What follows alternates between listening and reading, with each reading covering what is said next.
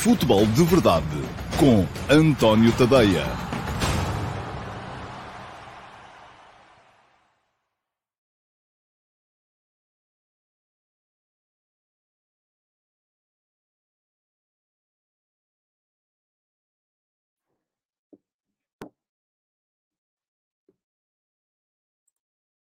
Agora já cá estou. Olá, muito bom dia a todos e sejam muito bem-vindos à edição número 686 do Futebol de Verdade. Hoje é segunda-feira, dia 7 de novembro de 2022 e hoje que eu consegui arrancar exatamente à hora, esqueci-me de tirar o separador e de, uh, enfim, meter aqui o meu feed para poder estar convosco desde o início, daí que tenham tido o genérico de abertura e depois aquele, aqueles dois segundinhos de, de espera adicional. Peço desculpa, uh, não há maneira disto correr tudo às mil maravilhas. Bom, Sejam muito bem-vindos então a mais uma edição do Futebol de Verdade. Hoje, uh, com uh, a necessidade, naturalmente, de olhar para aquilo que foi a jornada deste fim de semana da Liga Portuguesa e também de olhar para os sorteios. Ainda estão quentes as bolas e não quero com isto dizer uh, que havia bolas quentes e bolas frias, mas se havia, então foi tudo para correr bem às equipas portuguesas, porque eu creio que não dava para ter um sorteio melhor. Uh, creio que não havia hipótese de uh, Futebol do Porto, Benfica e Sporting terem um sorteio mais convidativo uh, naquilo que aí vem das competições europeias. Todos eles tiveram o, uh, o clube, eu só estou aqui para, não, para ter mesmo a certeza de que de repente não me estou a esquecer de nada. creio que não havia muitas hipóteses mais convidativas para as equipas portuguesas na próxima fase da Liga dos Campeões. Vou olhar aqui para o que é que vocês têm a dizer sobre o tema. Primeiro, os comentários que entraram no Futebol de Verdade de hoje. Uh, o Manuel Salvador já vaticina Porto Benfica, City Milan, Bayern, Liverpool, Napoli e Chelsea nos quartos de final. E o Amadou Jaló pergunta quais são as chances de uma dessas equipas portuguesas chegar às meias finais, já que de certeza vamos ter menos duas das equipas favoritas nos quartos. É verdade, eu acho que até isso foi uh, convidativo, porque vamos ter então o Liverpool e o Real Madrid a jogarem entre eles, a defrontarem-se uh, um ao outro e, portanto, um dos dois vai ficar pelo caminho, e ao mesmo tempo Paris Saint-Germain e Bayern também a jogarem entre eles, o que quer dizer que também um dos dois vai ficar pelo caminho. Isto está a começar a cheirar a 2004, porque foi assim, e ainda no outro dia houve malta que veio aqui dizer que não, porque havia grandes clubes uh, que calharam no, no caminho do Porto, e é verdade, havia grandes clubes, mas não eram necessariamente clubes que estivessem em grande momento nessa época, e assim uh, está a acontecer também este, este ano. Os, uh, os maiores clubes, ou os clubes em melhor momento, vão se afastando uns aos outros, e isto pode facilitar, naturalmente, a tarefa das equipas portuguesas nas provas europeias. Diz o Ricardo Gorito Meira que os astros estão alinhados, e diz também que ver um jogo do Benfica é uma descompressão da vida, que maravilha. O Pedro Barreira diz uh, correu bem o sorteio. Uh, o Bruno Almeida, uh, obrigado pelos parabéns que endereça ao programa Mundial Vai ao Bar, que ele diz que é excelente. Pede uma opinião sobre o sorteio, já, já estou aqui a dá-la. O Rui Soares diz que foi um bom sorteio para as equipas portuguesas, mas não será fácil. Não, é, enfim, uh, creio que não, que não será fácil. Aliás, chegar a esta fase das competições europeias e estar à espera de sorteios fáceis, não há. Aqui só estão as melhores equipas. Uh, agora, entre as melhores, há umas que são melhores e há outras que não são tão boas. E aí, daí a sorte que uh, calhou às equipas portuguesas. Diz o Tiago Besteiro, com este sorteio favorável e com dois tubarões a ficarem já pelo caminho nos duelos PSG-Bayern e Liverpool-Real, pode haver uma boa chance para a nova meia-final portuguesa? Eu acho que sim. Uh, vamos a ver. Pelo menos uh, isto significa que uh, se as duas equipas portuguesas passarem à próxima fase, e na próxima fase já estamos a falar apenas de oito uh, clubes, portanto, quartos de final. Não poderão calhar uma com a outra, já se sabe isso, não é? Uh, ah, não, na próxima fase já podem calhar uma com a outra, uh, portanto, isso até, enfim, se calhasse uma com a outra era sinal que teríamos de certeza uma meia-final uh, portuguesa, mas isso significa que dos quatro adversários que lhes podem calhar, haverá pelo menos um que não será inacessível, porque eu acho que, enfim, mesmo assim, é complicado, porque vamos ter também o Manchester City a jogar com o Leipzig, uh, e isto significa, agora, pode sempre calhar uh, o, vencedor do Liverpool, Real Madrid, com o City, ou o vencedor do PSG, Bayern, com o, porque eu acho que o City vai passar. Uh, mas, mas que ficou mais fácil, de facto, ficou. Diz o Raul Ribeiro que para o Porto não foi lá muito bom, mas vamos acreditar, até porque alguns tubarões irão, irão ficar pelo caminho. Agora o Benfica teve muita sorte mas vou ver se vai ser muito fácil passar. Espero que passe. Bom, uh, oh, oh, Raul, para o Porto não foi lá muito bom porque não dava para ser muito bom. Uh, a única equipa, vamos lá ser uh, francos, a única equipa, e com isto começo aqui a minha análise ao, ao, ao sorteio de hoje. A única equipa uh, na Liga dos Campeões que à partida era mais acessível era o Bruges.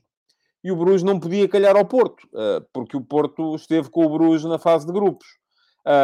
eu acho que era a única equipa perante a qual uma equipa portuguesa calhando era dada como favorita e o Benfica, por isso, no meu ponto de vista, é favorito no uh, embate com o Bruges. Agora, olhando para este sorteio da Liga dos Campeões, havia, do meu ponto de vista, cinco equipas que não davam grandes possibilidades às equipas portuguesas de seguir em frente. Paris Saint-Germain, e eu já sei, vamos dizer assim, ah, mas o Benfica empatou os dois jogos contra o Paris Saint-Germain. Uh, na fase de grupos. Sim, mas isso foi na fase de grupos. Uh, aliás, anda aí agora a circular aquele vídeo em que o Christophe Galtier chegou ao final do, do jogo do Paris Saint-Germain e ainda não sabia por que razão é que tinha ficado em segundo e não em primeiro. Uh, Dá-me ideia que o Paris Saint-Germain olhou para esta fase de grupos de uma forma como não olharia para a fase, a fase seguinte. O Ricardo Costa diz que o Frankfurt era muito mais acessível do que o Inter. Eu não concordo, mas uh, é a minha opinião. Aliás, ainda vimos, ainda ontem, o Inter apanhou da Juventus. Uh, e a Juventus apanhou do Benfica. Uh, o Inter, enfim. Também há, há, outra questão que temos que ver. É que daqui até fevereiro, março, uh, muita coisa vai mudar. Muita coisa vai mudar. O, o, o, João Costa diz que nem o Roger Schmidt sabia. Sim, mas o, o empenho que foi posto, e eu com isto só quero dizer... Um, o empenho que foi posto por uma equipa como o Paris Saint-Germain na fase de grupos nunca é o mesmo empenho que eles colocam na fase eliminar. Uh, e isso é que temos de, de, de, ter aqui em conta. Portanto, se olharmos para uh, uh, cinco, havia ali cinco equipas que eu acho que não davam grandes opções às equipas portuguesas de seguirem em frente, se olharmos para aquilo que elas valem neste momento. Em fevereiro, março, não se sabe, vamos ver. Daqui até lá, muita coisa vai, vai, vai mudar. e é isto que diz aqui o Tiago Monteiro. O Mundial vai influenciar o comportamento de muitas equipas. É verdade que sim. Agora, havia ali cinco equipas que não davam grandes opções. Paris Saint-Germain, Bayern, Real Madrid, Liverpool e Manchester City. As outras, tirando o Bruges, que eu acho que de facto era mais fraco, uh, as outras eu acho que estão naquele nível em que podemos perfeitamente, os nossos clubes podem perfeitamente chegar lá e dizer assim: bora lá, é para ganhar. Não quer dizer que, que sejam considerados favoritos. Eu vou dizer-vos, eu acho que uma eliminatória entre o Porto e o Inter, olhando para aquilo que as equipas valem neste momento, uma eliminatória entre Porto e Inter é uma eliminatória de 50-50. É a oportunidade que o Sérgio Conceição vai ter, depois de ter feito licenciatura e mestrado, de fazer doutoramento em como desmontar equipas italianas.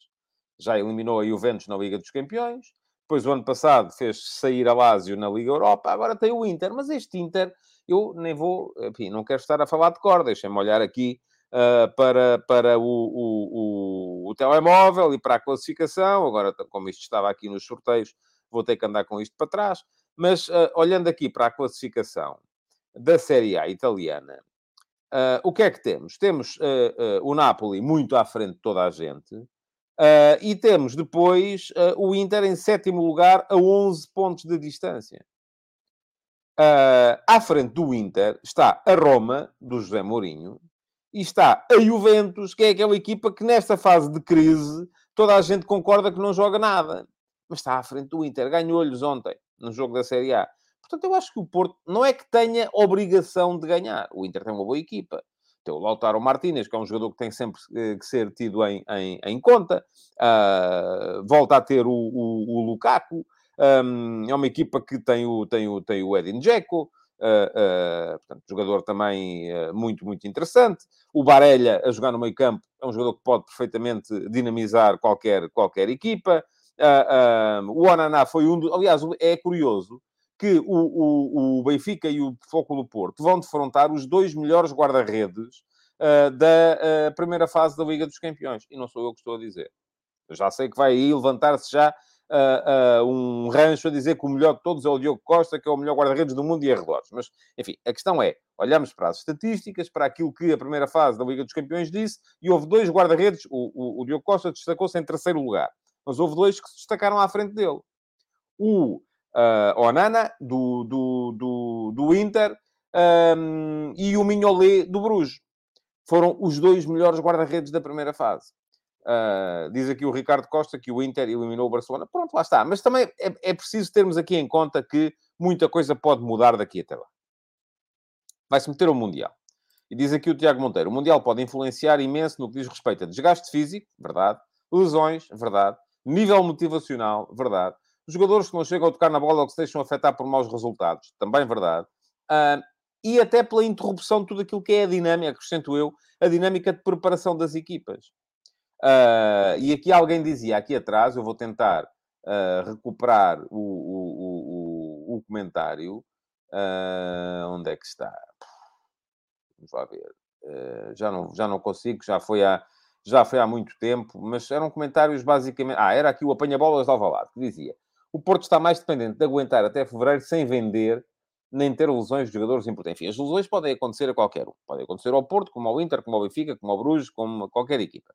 Agora, as vendas... Eu, eu acho que o mercado aqui nem é não tem muito a ver com o Mundial. Eu, eu acho que já lá vai o tempo em que os Mundiais serviam para vender jogadores. Hoje em dia já não é assim. Os jogadores estão de tal maneira identificados, de tal maneira uh, escalpelizados, de tal maneira vistos, de tal maneira detalhadamente vistos, que não é porque, ai, no Mundial apareceu, bora lá contratá-lo. Já não acontece. Isso era há 20 anos. Hoje em dia já não é assim. Agora, o que pode acontecer é, eu não, não sei como é que estão as finanças do Porto e se o Porto vai ter ou não necessidade de vender uh, de vender os jogadores. Diz-me aqui também o Rias Rio que o mercado de inverno pode, pode mudar muito.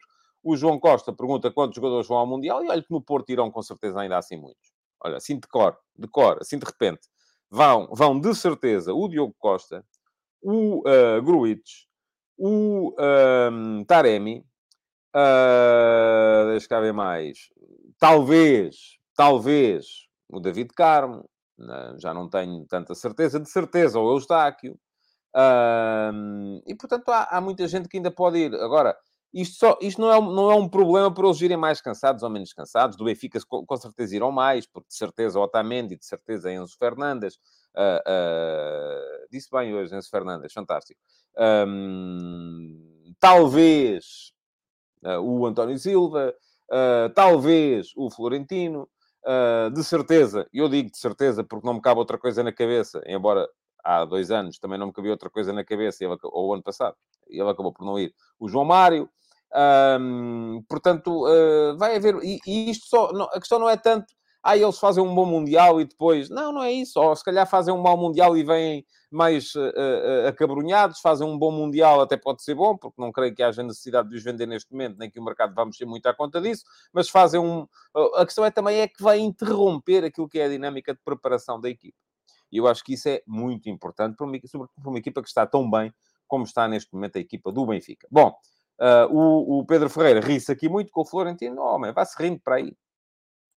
Ria-se para aí, à vontade. Eu gosto quando se riem de mim. Gosto, sério. Acho, acho imensa piada quando se riem de mim. Uh, pronto. E diz-me aqui o Josias, o Otávio, sim, verdade, o Otávio também, em princípio, estará, está muito bem neste momento na equipa do, do Flóculo do Porto. E hoje já sabem, na quinta-feira, acho que é quinta-feira que o uh, Fernando Santos vai divulgar a convocatória dele. Já assumiu o compromisso convosco e assim vou fazer. Na quinta-feira de manhã, o último passo uh, da manhã vai ser dedicado ao, uh, à lista, à minha lista, aqueles que sabiam os meus 26 e aí, meus amigos, vocês podem achar que não, podem achar que este é para rir, aquele é para, para sorrir, o outro é para vomitar, o outro é para dar piruetas, mas ouçam, é a minha, é a minha opinião. Vocês têm a vossa e uh, eu tenho a minha. O Michel Alves, uh, uh, o, aliás, foi aqui o Ricardo Carvalho diz que até o Zaidu vai. Não, o Zaidu não vai, porque é nigeriano e a Nigéria não está na fase final do campeonato. Portanto, não creio que possa ir. Não sei, creio que o Ricardo estaria com certeza a fazer ironia. Uh, mas uh, pronto, vou quinta-feira vou soltar aqui a minha lista de 26 e vou dar o meu melhor para tentar adivinhar aquilo que é a lista uh, do Fernando Santos. e o, o João, o, não, era aqui o. Isto, os vossos comentários estão muito rápidos. O Jason Lima diz que o João Mário pergunta se o João Mário vai estar na minha lista. Quinta-feira saberá, Jason. na quinta-feira dá para, para, um, para saber. Bom. Uh, ainda não acabei com o, com o sorteio, porque houve também já sorteio da Liga Europa, sorteio da Liga Conferência mais daqui a bocadinho, ainda eu vou estar aqui com certeza a falar convosco, é daqui a 14 minutos. O que vos peço é que uh, aqui nos comentários, se de repente sair o adversário para o Braga, que, me, que me digam. Agora, uh, houve também sorteio na Liga Europa e ao Sporting na Liga Europa calhou o melhor adversário que podia calhar. Um, atenção, esta equipa do Midtjylland, que já foi eliminada com duas derrotas pelo Benfica e sem espinhas, na terceira pré-eliminatória da, da, da, Liga dos, uh, dos Campeões, está muito mal no campeonato uh, da, uh, da Dinamarca. já despediu o treinador, mudou de treinador, foi para lá um treinador espanhol. perdeu alguns jogadores, como o Onyedika, que está no Bruges. O Onyedika, que jogou a, a, a, terceira pré-eliminatória da Liga dos Campeões pelo Midtjylland contra o Benfica. Depois jogou na fase de grupos da Liga dos Campeões uh, pelo Bruges contra o Flóculo do Porto. Não vai jogar contra o Sporting, não dá para voltar atrás. Um, fizeram algumas aquisições. Continua a ser uma equipa que eu acho que vale mais do que aquilo que mostrou contra o Benfica no início da época, mas ainda assim, vamos ser honestos, era o adversário mais fraco, era o adversário que, uh, uh, na perspectiva de poder seguir em frente na competição, o Sporting mais, com certeza, mais ansiaria. Agora, se for para pensar pequeno e naquela, epá, o que nós queremos é perder com honra, então aí, de facto, valia mais ter calhado um, um, um Manchester United, uh, até mesmo uma Roma, um PSV, não calhou. E, aliás, vamos ter jogos muito interessantes neste playoff da, um, da, da Liga Europa. Há um Barcelona-Manchester United logo para abrir, há um Sevilha-PSV Eindhoven, e atenção a este PSV Eindhoven, está uma equipa muito forte neste momento. Há um Salzburgo-Roma, uh, jogo também para ver com muita, com muita, com muita atenção. Uh, e, portanto, uh, parece-me que é uma Liga Europa, até porque depois ainda tem lá o Arsenal, que está muito bem esta época, é uma Liga Europa que me parece que está, que está em, em, em bom e, pode vir a ter jogos, jogos muito interessantes. Deixa-me aqui, o Bá colocou uma questão acerca dos pontos. Nas fases de qualificação, os pontos recebidos são metade nestes playoffs. Se o Sporting ou o Braga ganharem os dois jogos, somam 2 mais 2 ou 1 um mais 1, um, somam 2 mais 2. Uh, eh, neste momento já não há uh, pontos a dividir por 2. Uh, portanto, é, é, é mesmo isso. bom, vamos lá, vamos seguir em frente. Há muito futebol para falar relativamente ao, ao fim de semana. Antes disso, queria lembrar-vos e deixar-vos aqui a passar em rodapé o, o, meu, o endereço do meu Substack, onde está o meu jornalismo escrito, é tadeia.substack.com. Está a passar aqui e vai ficar aqui também depois na emissão gravada um link uh, para poderem lá chegar e um, subscreverem o meu Substack. É verdade que os subscritores premium nos últimos dias uh, têm estado a ser enganados. É, é, eu sou o primeiro aqui a assumir isso. E se tiver aí algum que sinta que está a ser enganado, faz favor de pôr aí nos comentários que eu uh, uh, rapidamente darei voz. Aí estão a ser enganados por duas razões. Hoje não está cá, o, aparentemente, o Vasco Batista, porque é aquele que está sempre a protestar quando não há, uh, quando não há futebol de verdade VIP. Eh, que era um, é uma coisa que eu gostava de fazer e que faço e que tenciono voltar a fazer no meu Discord, uh, no meu servidor de Discord, que é um servidor ao, ao, qual só acedem subscritores premium, em que vou debater convosco durante uma hora, uma hora e meia, uh, com aqueles que quiserem estar presentes, debater futebol, tema livre, falamos daquilo que quisermos, só que ultimamente não tenho tido tempo. o Vasco Batista confirma que está cá, diz que já comentou, Vasco, estou aqui a fazer o meu ato de contrição Uh, e o Luís Mendes também vem cá dizer: andas cansado, é verdade, ando sim, senhores, anda a fazer muita coisa. E uh, isto, uh, e a outra questão é esta, que diz aqui o Vasco Batista: as crónicas de jogo neste momento estão, não consigo, não tenho conseguido fazê-las. já vos expliquei, cada crónica de jogo são seis horas de trabalho e fazer três, às vezes seis por semana, ao mesmo tempo que estou a manter o projeto Mundial Vai ao Bar, que é uma coisa que uh, me está a dar uma trabalheira que eu nem imaginava, mas que foi toda montada muito à pressa. Uh, e, portanto, uh, acabei por ter que deixar cair as crónicas de jogo nestas semaninhas que antecedem o Mundial. Depois, a seguir ao campeonato... E, aliás, durante o Campeonato do Mundo vamos ter crónicas dos jogos da Seleção Portuguesa e depois do Campeonato do Mundo vamos ter mais, mais, mais coisas. Bom, Uh, portanto, estão a ser enganados, mas isto não quer dizer que não vale a pena uh, ser subscritor premium do meu Substack. Uh, são 5 euros por mês para aceder a tudo o que lá está no arquivo e estão lá muitas, muitas coisas interessantes e para acederem a todos os conteúdos atuais e futuros no meu Substack. Além disso, se quiserem uh, estar em dia com o futebol de verdade, candidatar-se sempre a fazerem a pergunta na MUS, uh, que será respondida aqui nas edições do futebol de verdade de terça a uh, sexta-feira, terça, quarta, quinta, sexta, são quatro perguntas na MUS por semana. O que é que têm que fazer? É seguir o meu canal e fica aqui também o uh, link para seguirem o canal um, de YouTube uh, e ativando as notificações, são avisados sempre que eu entro em direto, seja com o Futebol de Verdade, segunda a sexta ao meio-dia e meia, seja com o uh, Mundial Vai ao Bar, que vai para o ar todos os dias às 19 horas.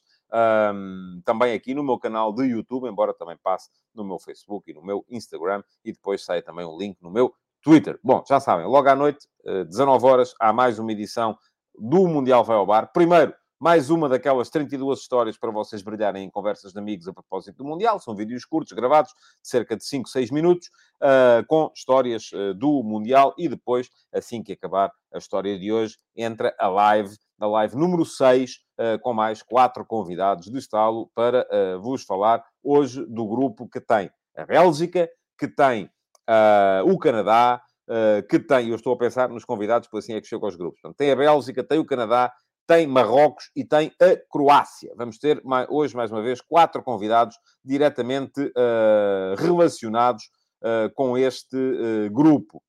Pergunta-me aqui o Tiago Teixeira se eu costumo ir aos Voice Channel ou se a discussão no Discord é via chat apenas. Tiago, vou, vou, vou, voltar a explicar. O, o, temos um Voice Channel no, no meu servidor de Discord que eu ativo e tencionava ativar uma vez por semana para fazermos lá um uh, futebol de verdade VIP. Um, combinávamos sempre o horário, ultimamente tem estado inativo porque não tenho tido tempo para isso, mas uh, via chat uh, estou lá com frequência e os subscritores premium que aqui estão podem confirmá-lo uh, para discutir tudo aquilo que vocês quiserem. lá estou para vos dar resposta. Bom, vamos lá. Não há crónicas de jogo, mas há análise aos jogos aqui no uh, futebol, uh, no, no, futebol de verdade. O Josias Martins Cardoso põe a bitola muito acima, diz que vamos ter o Eustáquio hoje no Mundial vai bar. Não, não vamos ter o Stephen Eustáquio, uh, não consigo chegar neste momento para este tipo de iniciativas a jogadores no ativo do, dos grandes, mas tive o Stephen Eustáquio, quando o Stephen Eustáquio ainda era jogador do Passo de Ferreira, e basta irem ao meu Substack, vão lá à lupa, escrevam Eustáquio, e uh, o Stephen Eustáquio foi um dos uh, que entrevistei na altura a propósito daquilo que é, da epopeia que é uma uh, fase de qualificação do Campeonato do Mundo que envolve coisas tão pitorescas como aquilo que são os jogos na CONCACAF, aquilo que são os jogos na CONMEBOL com altitude, na CONCACAF com as diferenças climáticas, em África com tudo aquilo que são dificuldades de circulação, na Ásia também Uh, e, portanto, uh, quem quiser, é um texto só para subscritores premium, bem interessante.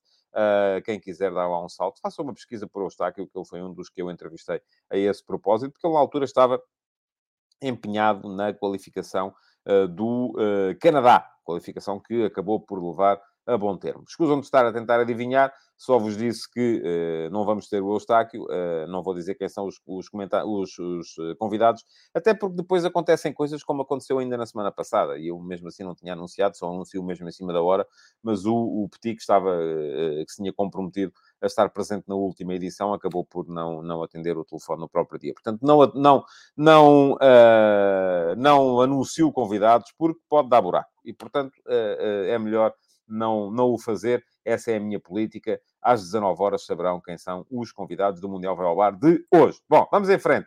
Um, para vos falar, hoje não há ataques rápidos, porque isto tudo, este início foi muito nessa base. Vamos entrar já no ataque organizado para vos falar dos jogos do fim de semana na Liga Portuguesa e também não temos tempo para muito mais, um, porque, uh, enfim, já são neste momento 5 para uma e o programa devia acabar à uma, nunca acaba mas vai estender-se mais um bocadinho.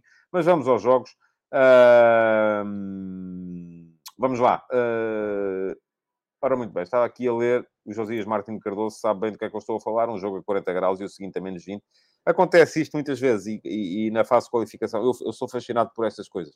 Na fase de qualificação da CONCACAF, por exemplo, um, acontece isto com frequência. As equipas vão jogar a Honduras, uh, ao Panamá, uh, seja o que for, com uh, calor, e depois a seguir os Estados Unidos ou o Canadá jogam em casa e fazem questão de mudar os jogos para sítios onde há gelo. e isto num período de entre 4 ou 5 dias de, de, de diferença. Bom, Uh, vamos em frente, vamos em frente, vamos aos jogos do fim de semana, um de cada vez. Eu só tenho que encontrar aqui os meus, as minhas notas, onde é que está o meu bloco. Querem ver que isto hoje vai ser sem notas? Bom, também pode ser. Não sei se é este o bloco. É este o bloco. Está aqui. Uh, bom, desculpem lá esta, este compasso de espera. Já devia ter isto preparado, mas estava entretido a ver os, a ver os sorteios e acabou por não se proporcionar. Começou por jogar o Flóculo Porto. E atenção, a grande novidade deste, deste, uh, deste fim de semana uh, foi mesmo a derrota do Sporting Clube Braga em casa contra o Casa Pia. Este Casa Pia, já falámos aqui dele algumas vezes, é uma equipa que uh, eu acho que é muito bem arrumada pelo Filipe Martins. é uma equipa que raramente muda. Neste jogo em Braga, apesar de tudo, apareceu com algumas alterações. Uh, e vamos aqui olhar aqui de repente para a equipa uh, titular apresentada pelo Filipe Martins no jogo em, em, em Braga. Uh, logo à partida vê-se que, em relação ao jogo de Alvalade, aparece o Rafael Martins em vez do ponta de lança do, do, do, do ponta de lança anterior aparece o uh, Diogo Pinto em vez do, japonês, que não estava também uh, disponível para o jogo. Uh, não havia também o Afonso Taira, apareceu o Ianeteki. Portanto, várias ausências. Era o Clayton, sim. o João Moreno ajuda-me aqui. Estava, eu, eu, sabia que era o nome de um jogador. É, é, a falta que me faz o bloco, porque o bloco não era aquele, eu não vos quis dizer. Mas isto, vocês quando chegarem à minha idade vão, vão perceber. E o João Moreno, mais uma vez, a ajudar-me, com o Nimoto, sim senhores, um, também não estava o Baró, diz-me aqui o João Moreno, e também é verdade, não estava o Afonso Taira, portanto, um meio-campo completamente diferente, mas mesmo assim, os princípios de jogo da equipa do Casa Pia a manterem-se uh, com o meio-campo formado um, pelo Ângelo Neto e pelo Ianetec, que foram em Alvalade, por exemplo, foram os dois suplentes que entraram a dada altura para dentro do, do, do, do jogo. Uh, com o, o, Rafael Martins é um ponta de lança excelente para ter como, como... Eles têm vindo a alternar muito os, os dois. Uh, mas uh, a solidez da linha de três que a equipa do, do, do Felipe Martins apresenta com o Varela, o Vasco Fernandes, desta vez o Zolotites já estava disponível, não tinha estado no jogo em Alvalade. Um, sempre uma equipa muito forte do ponto de vista defensivo, muito disciplinada, muito conhecedora dos espaços que tem que pisar, muito conhecedora da capacidade que tem para sair em contra-ataque, quase sempre através da solicitação do uh, Xavier Godwin, que é um uh, extremo de uma qualidade extraordinária para, para, para, esta, para esta equipa. Não dura os 90 minutos, ainda que desta vez tenha tido que fazê-los, porque raramente os faz, mas desta vez teve mesmo que os fazer. E aquilo que vimos foi então um, um Casa-Pia. É verdade que a ser submetido pelo Braga a, a, a muita gente no, no a, muito, a, muito, a um ataque porfiado, o Braga, uh, olhando aqui para as estatísticas, foram 24 remates uh, que o Braga fez durante a partida. Falhou um penalti, inclusive. Uh, continuo a achar que este Braga... Eu percebo a ideia do Arthur Jorge, eh, quando começa a aparecer com o Abel Ruiz em vez do Banza, que o, o, o, Abel Ruiz é um jogador que liga melhor, é um jogador que, sendo a equipa do Braga, uma equipa que é tão projetada para a frente, sempre com dois extremos absolutamente declarados, o Yuri Medeiros de um lado o uh, uh, Ricardo Horta do outro, embora o Ricardo Horta também tenha vindo muito, uh, venha muito, muito para dentro. Um, precisa depois ali de gente que seja capaz também de fazer a ligação interior, e é um bocado para isso que lá está o Abel Ruiz, um avançado que baixa mais em apoio, que consegue muito, muito melhor fazer a, a, a, a, ligação da equipa, mas a verdade é que a equipa perde capacidade de finalização perde explosão que lhe dá o Banza e, uh, portanto, uh, acaba por ser menos eficaz do ponto de vista ofensivo. O Braga podia perfeitamente ter conseguido outro resultado, mas o resultado acabou por premiar aquilo que, do meu ponto de vista, é uma equipa muito, muito bem organizada, muito bem montada do Casa Pia. E atenção, porque o Casa Pia, neste momento, e agora deixem-me olhar para a classificação, está lá, 23 pontos. Neste momento, o que é que temos? Temos um Benfica disparadíssimo, com 34. Uh, depois temos o Porto a 8 pontos, temos o Sporting Clube Braga a 9, temos o Casa Pia a 11 e o Sporting a 12. Uh, portanto, uh, aquilo que vemos, e olha, se olhássemos para a classificação um, de forma absolutamente fria, aquilo que diríamos era Benfica, destacadíssimo, uh, e depois todos os outros a lutarem pela segunda posição, que ainda dá, esta época ainda vai dar qualificação direta para a Liga dos Campeões. Agora, é preciso também temperar um bocadinho isso. E a propósito, uh, deixem-me falar-vos do texto que escrevi hoje de manhã para o último passo. Fica aqui também o link. Uh, e vou só tomar nota do timecode. Um, porque a ver ontem o Benfica, uh, e vou começar pelo, pelo, pelo Benfica. Vou pela ordem da classificação. A ver ontem o Benfica, uh, fiquei com, mais uma vez, aquela sensação Uh, Diz-me aqui o Nuno Miguel Ferreira que vai começar o sorteio da Conference. Pronto, ok. Aquilo que vos peço é que quando uh, sair o adversário do Braga, me informem e uh, podemos conversar sobre isso. Perdão.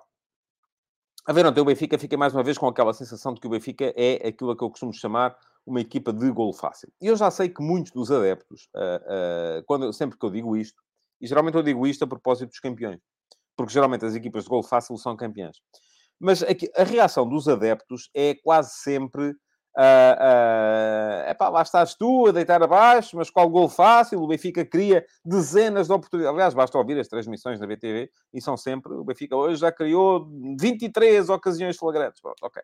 Uh, aquilo que eu vou uh, dizer-vos é, e olhei hoje de manhã, fiz a comparação através, por exemplo, dos expected goals da, da Goal Point.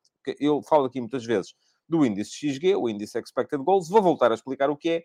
O índice XG é um índice que uh, conta os... Uh, tendo em conta as, as, uh, os, os, os, o local onde são feitas as finalizações, a situação em que são feitas as finalizações, vai buscar a média de vezes em que uma finalização daquele sítio, naquelas condições, dá golo, para atribuir um índice de golo esperado para cada situação. Uh, e o Benfica, a conclusão a que cheguei é que nos últimos quatro jogos, em que marcou 20 golos, devia ter marcado 11. Uh, o que é muito bom. Ter um XG para os últimos quatro jogos de 11 é muito bom. Uh, a questão é que o Benfica duplica a capacidade. E atenção, tal como disse ontem o Roger Schmidt, a chave do jogo foi a maneira como fizemos o primeiro golo e foi, ele também diz isso, uh, a maneira como a seguir aproveitámos o momento para fazer o segundo. A questão é essa, é que o Benfica, geral, o Benfica nos últimos quatro jogos chegou aos dois golos de vantagem, numa altura em que tinha um XG ainda inferior a um. Em que tinha um XG que, uh, à partida, só lhe permitiria uh, ter feito um golo, ou só lhe deveria ter permitido fazer um golo. Agora, aquilo que muita gente, depois, quando eu digo isto, a dizer, é pá, lá estás tu a, a menorizar, lá estás tu a diminuir, lá estás tu uh, uh, aquilo e tal, e coisa e não sei quantos. Uh, eu olho para isto e esta é a razão que me faz acreditar que este Benfica, de facto, é o real deal. Porque lá está, e alguém me dizia aqui,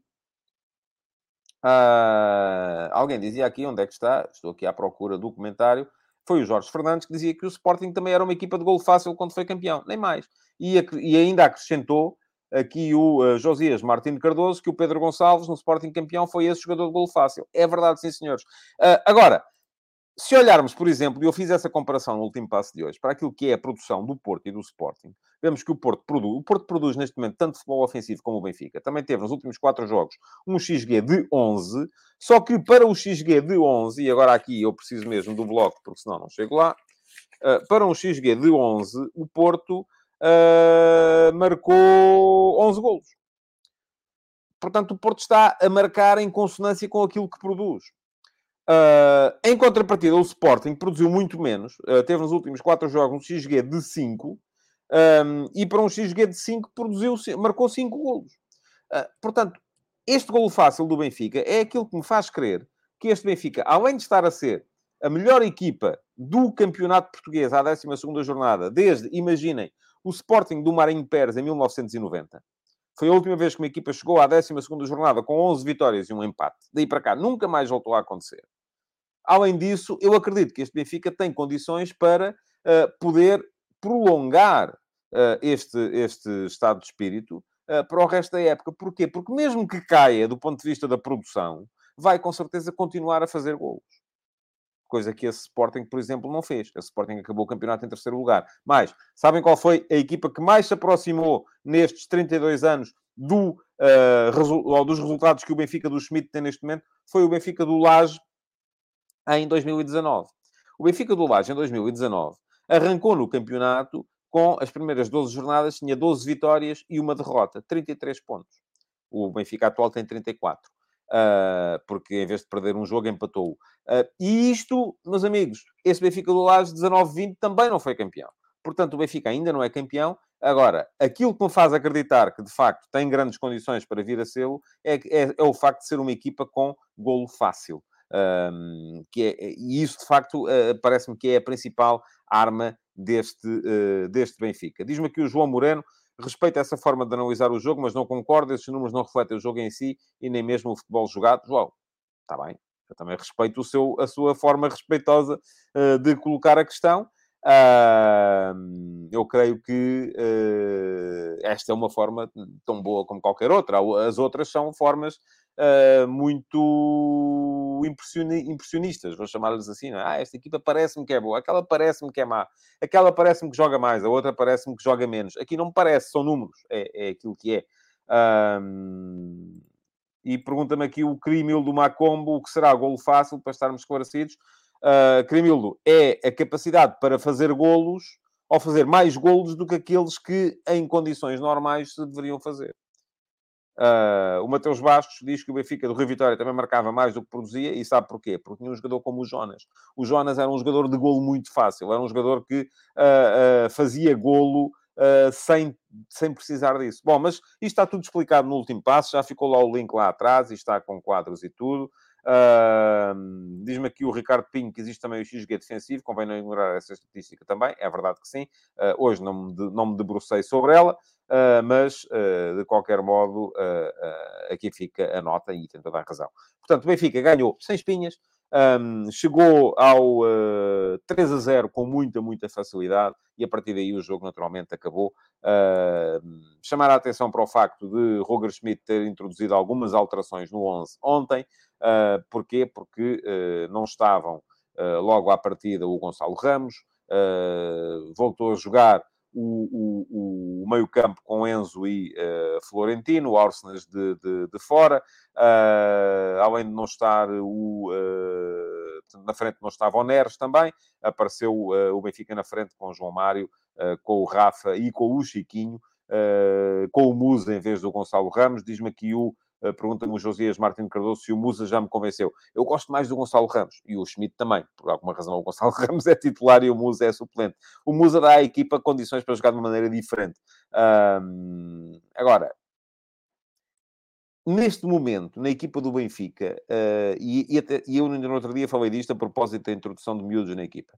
Eh, como a equipa está a jogar, com a confiança que a equipa faz transparecer, com as dinâmicas que estão instaladas, eu acho que é relativamente fácil fazer entrar novos jogadores. Até o Chiquinho acaba por, por, por entrar. Uh, Pergunta-me o Carlos Guiste se eu acho que o Fran Navarro é um jogador de golo fácil. Uh, o Gil muito mal, ele é o melhor marcador, não sei como ninguém melhor abre o olho, concordo consigo, embora não sei, mas uh, talvez. Essa é uma questão que teria que ser analisada com números, não, não, não, lá está. Ao contrário do João Moreno, não consigo ter a opinião, João, estou a brincar consigo, não consigo ter uma opinião definitiva sobre o tema sem uh, recorrer aos números. Pergunta-me aqui o Vasco Batista se eu acho que o Estoril jogou mais aberto contra o Benfica do que contra o Porto e o Sporting. Acho que não. Acho que não, de todo. Acho que jogou igual. Uh, agora, é verdade, não tinha alguns jogadores, a começar por aqueles que são emprestados pelo Benfica. Mas acho que jogou absolutamente igual. Uh, bom, vamos seguir em frente. Um, para. Diz aqui o Pedro Correia, o Pedro Castela que o Ramos só joga porque está na montra. Musa é globalmente superior, como se vê nos golos barra assistências por minuto. Ó oh, Pedro, também há aqui uma questão que eu gostava de lhe colocar. É que Geralmente, um jogador que entra, um ponta de lança que entra na ponta final do jogo, quando a equipa já tem uma vantagem uh, confortável, tende a precisar de menos minutos para marcar golos do que um ponta de lança que joga de início quando a equipa está a, a lutar para uh, ser capaz de desbloquear o jogo. Uh, essa é a realidade. Agora, isto é uma coisa que a gente tem que ver. Se de repente o Gonçalo sair, então o Musa entrar, e aí, vamos, aí sim pode-se fazer, nas mesmas condições, a mesma, a mesma, a mesma análise. Bom, Uh, o, o Floco do Porto, isto está um bocado desorganizado, porque eu estou aqui a olhar uh, e já me disseram há bocado que tinha começado o sorteio, agora estava a dizer o José Neto que vai começar dentro de momentos. Estou aqui um bocado a olhar aqui para os vossos comentários para ver se aparece, uh, se aparece a notícia do adversário do Braga. Pergunta-me aqui o João Azevedo se o António Silva ontem fez um cheque-mata Fernando Santos. Eu não sabia que estavam a jogar um contra o outro. Se, se é assim, Uh, se calhar fez um cheque ao rei, pelo menos, não, mas uh, de facto não, uh, não sabia que, que se está, estavam a jogar um contra o outro, achava que eram os dois, ou da mesma equipa, ou vai um e não vai o outro. bom, o Porto. O Porto tinha pela frente o adversário mais, mais fraco de todos, dos dos uh, adversários dos, dos, dos, principais candidatos ao título, uh, e o Porto também não facilitou. Foi um jogo bom para ver uh, combinações, sobretudo combinações interiores. Este passo de Ferreira, que teve uma boa situação para marcar, atenção, o Porto marcou muito cedo, um grande passo do Eustáquio, bom domínio do Edmilson. O Edmilson, nestes jogos em que não há tanta, hum, não há tanto encostado de cabedal, uh, acaba por uh, se tornar mais útil. Fez um belo jogo o Edmilson. Eu não tenho gostado do Edmilson neste início da época. Já várias vezes vim aqui dizer que o Edmilson era a saída do Edmilson para a entrada, por exemplo, do PP para uma posição mais na frente, uh, estaria, beneficiaria a equipa do, do, do Porto. Eu estou a chamar Edmilson, depois estou. Está-me aqui já o Hugo Macedo a corrigir. É Evanilson, é isso mesmo. É Evanilson. Obrigado, Hugo. Um, a entrada do Evanilson acabou, ele fez um grande jogo nesta, nesta partida contra o Passo de Ferreira. Uh, dois golos, muito bem também o Taremi uh, a brilhar nas assistências, a brilhar no golo que, que marcou, uh, com uma bela rotação, a receber, a virar-se, a encarar o guarda-redes. Agora, o, o, aquilo que se viu foi um Porto, de facto, que nem precisou de acelerar, nem precisou de dar grande de dar grande intensidade à partida. Uh, um Passo Ferreira muito, muito abaixo daquilo que se espera. O José Mota vai ter muito trabalho uh, para encarar a segunda metade da época. Uh, e aquilo que me parece também é que o, o Passo Ferreira vai precisar deste, deste interregno para poder eventualmente recalibrar a ideia de jogo da equipa. O Passo era uma equipa que tinha uma ideia de jogo com o César Peixoto, que vai ter uma ideia de jogo absolutamente oposta uh, com o José Mota e neste momento está entre duas ideias e não se encontra. E é normal que não se encontre. Uh, poderá vir a ser uma segunda metade da época uh, épica para o Passo Ferreira se conseguir salvar. Neste momento não está nada fácil, porque aquilo que se vê é não se vê, não se vê maneira de a equipa uh, sair uh, de, do, do, buraco em que se está a meter. É uma equipa pouco agressiva a jogar atrás, onde no, no sábado jogou com três centrais Uh, mas uh, dois deles acabaram, um, o Ilori por lesão, mas dois deles acabaram por sair uh, antes do, do, do, do, final da partida. Aí já se vê o que é que foi o rendimento deles. Quanto à equipa do Porto, concordo, eu gosto bastante da, da, do contributo do Stefano Eustáquio. Eu acho que o Eustáquio é um jogador que traz à equipa do Porto alguma clarividência no passe, sobretudo, um, chegada à área para finalização também. Uh, depois, uh, lá mais na frente, já se sabe como é que as coisas funcionam. O Otávio está num momento excelente, uh, está a subir de, de, de produção e o Evanilson e o Taremi, agora disse bem Evanilson, o, o, Evanilson e o Taremi acabam por estar num bom nível neste jogo, tem sido mais frequente eh, quando acontece o Taremi aparecer a resolver, e foi ele também que foi muito, muito, muito importante uh, para, para uh, a equipa do Porto. Depois, a seguir, Sporting contra o Vitória, e lá está. Para vos explicar uma questão que me parece interessante, ainda no outro dia debati isso com as pessoas do Wallpoint no Twitter, acerca do XG. Para haver XG é preciso haver finalização. E o problema do Sporting, uh, sendo uma equipa que eu acho que em zona de criação não está muito abaixo, está abaixo, mas não está muito abaixo dos principais rivais, uh, é que não passa da criação à finalização. O Sporting é uma equipa que tem um XG geralmente baixo, o XG ofensivo geralmente baixo, porque não finaliza. porque eu já falei aqui disso várias vezes e acho que o Ruben Amorim cometeu um erro crasso na escolha dos jogadores com os quais quis dar a volta à equipa do Sporting. E quem anda aqui sabe que eu desde a pré-época que ando a dizer isto, que o Sporting estava a fazer tudo para se transformar de uma equipa de uh, pressão e transição numa equipa de uh, posse continuada e ataque organizado. Agora, está a fazer isto com jogadores que, uh, face à, à, à, entrada nas zonas de definição, uh, não são objetivos. São jogadores muito uh, uh, uh, que gostam muito, enfim, gostam de andar ali, dão voltinhas e mais voltinhas e tal, e bola para trás e bola para o lado, e isto acaba por ser contraproducente, porque lá está, não permite sequer que o Sporting tenha XG. O Sporting, no jogo contra o Vitória, entrou bem, acho que estava a fazer uma boa partida, e diz-me aqui o Pedro Pereira. pois foi isso que eu disse, em parte do Benfica, o XG não mostra tudo, pois não, eu não tenho a, a pretensão de achar que nenhum índice estatístico mostra tudo nem pouco mais ou menos. Bom, já temos adversário para o Braga uh, e uh, diz-me aqui o Pedro Botelho que é Braga-Fiorentina. Bom, a Fiorentina, enfim, mais, mais um confronto luso ou italiano. Vou dizer assim, não me parece inacessível. A Fiorentina está mal na Série A. E vamos lá ver, porque ainda não... Sei que estava uh, na segunda metade da tabela antes da jornada deste fim de semana. Agora, se olharmos para aqui, está e continua na segunda metade da tabela, décima primeira classificada. É verdade que ganhou uh, neste fim de semana à, à, à Sampdoria, já tinha ganho a Spezia uh, na, última, na última jornada, dois jogos seguidos a ganhar fora. Um, enfim, parece-me uma equipa. Havia op oportunidades, havia adversários mais fáceis, mas de qualquer modo parece-me que é uma equipa que o Braga pode, pode, pode passar. Não creio que seja uh, que seja impossível. Bom, mas uh, isto para vos dizer, e o Carlos Gusto já me dá aqui percentagens, Benfica 70%, Sporting 60%, Braga e Porto 50-50, enfim. Talvez. Talvez sim, sim. Talvez sim. Eh, mas volto a dizer, uh, sou rapaz para subscrever as suas percentagens, Carlos, uh, mas volto a dizer, é muito difícil estar aqui a fazer previsões nesta altura para aquilo que vão ser as equipas em fevereiro, março. Não sabemos. É muito complicado. Vamos esperar.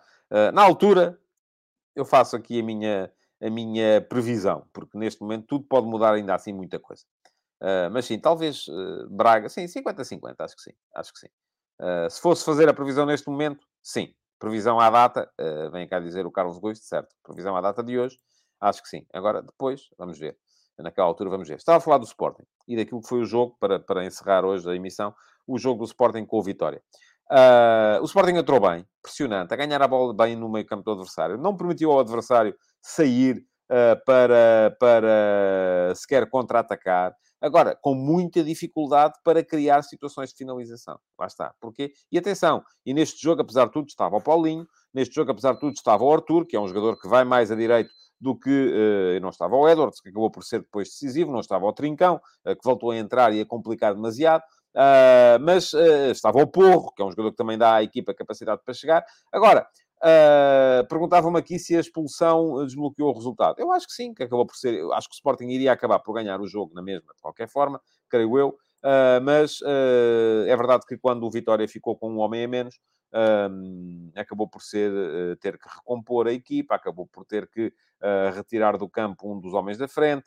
e o Nelson de Luz era um jogador importante uh, para a estratégia de ataque rápido e contra-ataque que o Vitória com certeza teria para este jogo. E o Sporting que fez ali dois golos uh, sucessivos, uh, acaba por ser também uma machadada final no, no jogo, que a partir daí se foi arrastando até, até à ponta final. De qualquer forma, foram vitórias justas e, do meu ponto de vista, fáceis do uh, Foco do Porto, do Sporting e do Benfica, a manter uh, entre os três tudo na mesma, só quem se atrasou na Liga foi o Braga. Bom, uh, ainda muita gente aqui a falar no, do, do, do, dos sorteios. Uh, o Daniel Leal pergunta-me, considerando os sorteios das equipas neerlandesas, temos boas ou más perspectivas? Ó oh, Daniel, tinha que ir aqui agora olhar para quem é que calhou às equipas neerlandesas, que eu não sei. Uh, mas eu vou dizer-lhe aqui hoje, creio eu que sem risco de me enganar. Portugal vai perder o sexto lugar no final desta época. Ponto final. Não há um, não há, uh, não me parece que possa haver uh, outra, um, outro, outro desfecho. Uh, muito me surpreenderia que houvesse outro desfecho para, para o ranking da UEFA desta, desta época. Um, bom, uh, ia lembrar-vos que, uh, e vem-me aqui o Mateus Souza a dizer, mas se o PSV, PSV for eliminado já Está bem, mas continuam, enfim, não, não tenho aqui de cabeça, muito francamente, a quem é que calhou o Ajax, a quem é que calhou o Alkmaar, a quem é que calhou o Feyenoord, e portanto, mas mesmo assim, enfim, são três pontos. Três pontos a dividir por, diz-me aqui, ajuda-me o Jorge Fernandes, tem razão, Sevilha, pronto, é uma eliminatória muito complicada para o PSV. Embora esta equipa do PSV, atenção, ganhou o Ajax neste, neste fim de semana. Portanto, vamos com calma. Uh, já agora, se me quiserem dizer Ajax União Berlim, creio que o Ajax passa. Uh, portanto, não tenho uh, grandes dúvidas a esse respeito. E já agora, se me quiserem dizer a quem é que calhou o uh, Feyenoord e quem é que calhou também o Alkmaar, também posso dizer-vos o que é que penso. Mas reparem, três pontos de diferença. Quando a nossa, quando a nossa, o nosso ranking divide por 6, cada ponto divide por 6, só 3 pontos, mesmo que os holandeses ou neerlandeses não pontuassem mais, para nós somarmos 3 pontos, tínhamos que fazer, tínhamos que ganhar 9 jogos. Mesmo que eles não pontuassem mais. Portanto, estão a ver a diferença que é. Ou a diferença que nós temos de anular neste momento para superar uh, uh, os Países Baixos no ranking. Portanto, eu digo-vos, esqueçam, não vai acontecer. Uh, vamos ter que nos habituar à ideia. 2024-25, novas Champions. Vamos ter uma equipa qualificada direta ao campeão nacional e uma segunda equipa a entrar, uh, eventualmente, via pré-eliminatórias. Agora, isto não quer dizer que não tenhamos que pontuar bem para, eventualmente, podermos reverter isto na época que vem, para depois contar para a Liga dos Campeões de 2025-26. Uh, ah, diz aqui o João Costa que não vai haver novos jogos. Vai, pelo menos oito vai. Só se as Uh, só se as uh, quatro equipas portuguesas forem já eliminadas é que não teremos uh, nove, nove jogos. e diz ainda aqui o Álvaro Rocha que o Porto ganhará pelo menos sete jogos nas Champions este ano. Pronto. Então aí sim. Aí, se tivermos uma equipa a ganhar a Champions, outra a ganhar a Liga Europa e outra a ganhar a Liga Conferência, aí podemos pensar nisso, mas não creio que vá, que vá acontecer. Bom, já sabem como é que isto funciona. Amanhã estou de volta mais uma vez. Espero eu com uma emissão do Futebol de Verdade um bocadinho mais organizada, porque a de hoje foi uh, um bocado baralhada. Uh, aquilo que vos posso dizer é que uh, podem naturalmente deixar perguntas na emissão gravada deste Futebol de Verdade na caixa de comentários do meu canal de YouTube e amanhã, por volta das 11 da manhã, eu escolherei a melhor pergunta para ser a pergunta na MUS, à qual vou responder na emissão da manhã. Já sabem como é que é? É ir à emissão gravada, ou à de hoje, ou à da última sexta-feira do Futebol de Verdade, deixar na caixa de comentários as perguntas e amanhã uma delas será eleita pergunta na MUS para ser respondida durante o direto. Mais do que isso, é deixarem o vosso like e muito obrigado por terem estado aí. Voltamos a bater a barreira dos 400, temos que começar a fixá-la nos 500. Deixem like, comentem para ver se o algoritmo nos favorece aqui um bocadinho o programa. Muito obrigado por terem aí estado e até amanhã em mais uma emissão do Futebol de Verdade. Futebol de Verdade, em direto de segunda a sexta-feira, às 12h30